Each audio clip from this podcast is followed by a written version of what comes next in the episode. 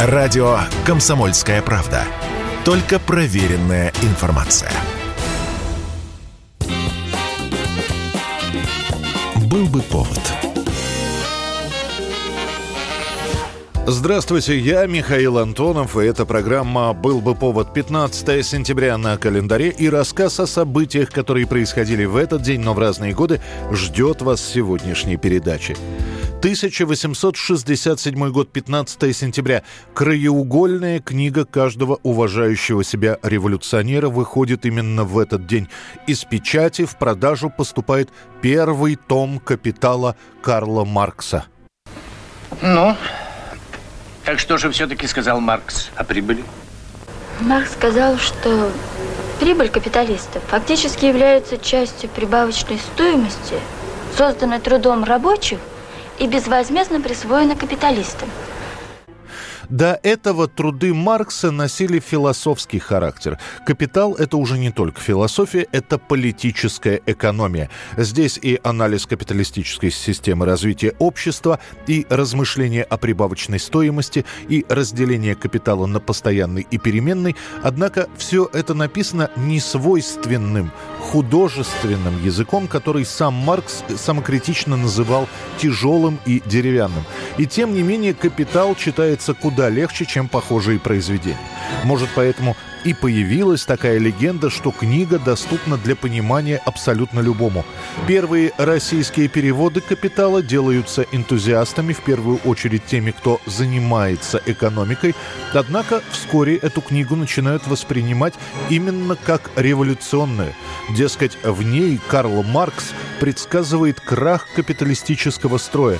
Подобные слухи делают «Капиталу» и рекламу, и антирекламу. Она очень быстро, эта книга, попадает в число запрещенных, а простые люди, с трудом пробираясь сквозь замысловатые термины, пытаются вникнуть в революционную сущность этого издания. Капитал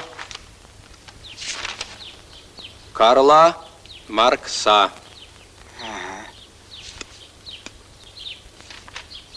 Картинки и таблицы пропускаю а в пролетарскую суть вникаю.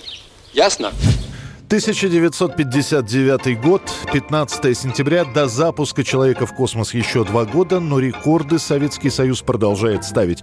После запуска первого искусственного спутника «Новая победа», о которой передают все средства массовой информации, аппарат «Луна-2» впервые в мире достигает поверхности Луны. Трудно выразить те чувства гордости и восхищения, которые наполняют наши сердца после того, как громкоговорители разнесли по всему миру весть о том, что вторая советская космическая ракета идет навстречу с Луной. Первый аппарат почти достиг Луны и даже вошел в ее орбиту, но прилуниться так и не смог. И вот спустя 9 месяцев, с учетом всех ошибок, запускают Луну-2. Изменения в конструкцию аппарата вносят минимальные. На Луне-2 по-прежнему приборы для регистрации элементарных частиц, счетчики Гейгера, магнитометры, детекторы микрометеоритов, три радиопередатчика для отправки данных на Землю. После того, как Луна-2 достигает поверхности, или, откровенно говоря, просто врезается в Луну, связь с ней потеряна, что, впрочем, никоим образом не умаляет заслуг создателей. В прессе сообщают – Задачи. Достижение поверхности Луны. Выполнено. Достижение второй космической скорости. Выполнено. Преодолеть тяготение планеты Земля. Выполнено. Доставка вымпелов СССР на поверхность Луны. Выполнена. Впервые в истории осуществлен космический полет с Земли на другое небесное тело. Некоторые, наиболее воодушевленные после этой новости, так и говорят – до отправки на Луну человека остались практически считанные месяцы. 1959 год глава советского правительства на две недели отправляется в США. Это своего рода ответный визит после того, как СССР несколько дней назад посетил с визитом вице-президент Америки Ричард Никсон. Визит председателя Совета министров СССР Никиты Сергеевича Хрущева в Соединенные Штаты Америки – центре внимания всех советских людей. Делегация от Советского Союза, которая летит в США, собирается внушительная. Более 60 человек. Хрущев с женой и с детьми, а также, как пишет советская пресса, министры, дипломаты, актеры и писатели. Хрущев по прибытии в США остается героем газет, радио, телеэфиров. И так до конца своего визита. Репортеры буквально следят за каждым его шагом. Вот Хрущев ест хот-дог. Фото моментально в газету. Правда, о том, что после того, как хот-дог он попробовал, Хрущев поморщился, об этом не сообщается. То же самое с Кока-Колой. Напиток не нравится Хрущеву, но это не мешает компании использовать фото, где Хрущев пробует Кока-Колу в рекламных целях. Дамы и господа, позвольте мне в этот момент, когда я впервые вступил на американскую землю, поблагодарить господина Эйзенхауэра за приглашение посетить вашу страну и всех присутствующих за теплую встречу, оказанную нам, представителям Советского Союза. Не обходится во время визита без скандала. Хрущева не пускают в Диснейленд. Говорят, что не могут советскому премьеру обеспечить безопасность. Хрущев в это не верит. У вас там что, стартовые площадки баллистических ракет? Эпидемия холеры? Или там захватили власть гангстеры, которые меня уничтожат? У вас такие крутые полицейские, они могут поднять быка за рога. Конечно же, они способны меня защитить. После не раскаивались в своих выдумок. Я на провокацию не пойду, и я не отвечу какими-нибудь недружескими выпадами, потому что ложь не может за правдой угнаться.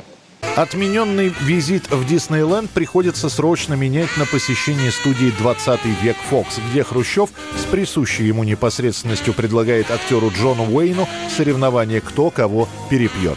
Но наибольшее впечатление на Никиту Сергеевича произвели кукурузные поля в южных штатах Америки. Изводит очень сильное впечатление и на меня, и я выражаю вам большое уважение свое. И несмотря на то, что во время этого двухнедельного визита каких-то либо серьезных документов подписано не было, по возвращению из США Хрущев начинает внедрять то, что видел в советское общество. В общепите появляются два новых блюда – сосиска в тесте и котлета в тесте. Это такой своеобразный привет гамбургерам и хот-догу. А кукуруза активно начинает внедряться в сельское хозяйство. 1982 год, 15 сентября, почти сутки все мировые информационные агентства следят за состоянием здоровья попавшей в аварию бывшей актрисы, а ныне княгини Монако Грейс Келли.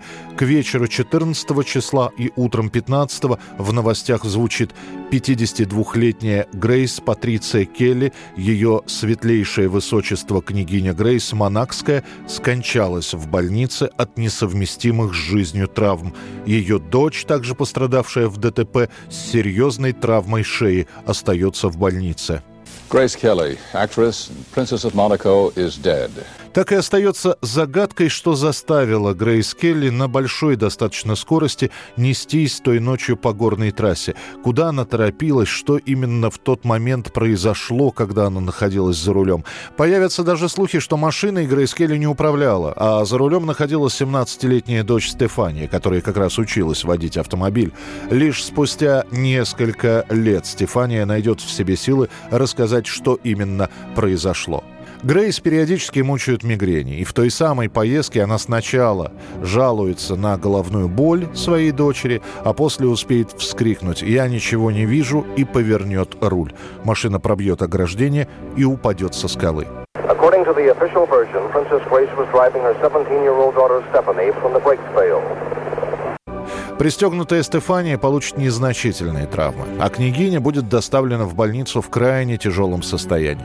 На следующий день ее супруг, князь Ренье, примет решение отключить Грейс Келли от аппаратов искусственного дыхания. 1988 год, 15 сентября. Марк Нопфлер заявляет о прекращении деятельности группы Dire Straits. Несмотря на то, что коллектив существует еще с конца 70-х годов, настоящий успех Dire Straits приходит только в середине 80-х после альбома «Братья по оружию». И, казалось бы, нужно ковать успех пока горячо, но Нопфлер после совместного концерта с Эриком Клэптоном неожиданно заявляет, группа приостанавливает свою деятельность. Для многих это окажется шоком, но действительно на какое-то время Dire Straits перестают существовать. После будут попытки воссоединения, но все они будут не очень-то удачными. В 1995 году коллектив окончательно прекратит свое существование.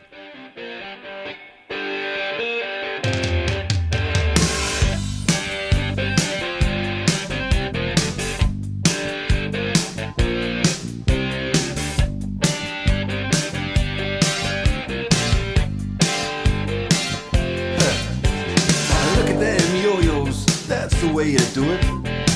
You play the guitar on the MTV.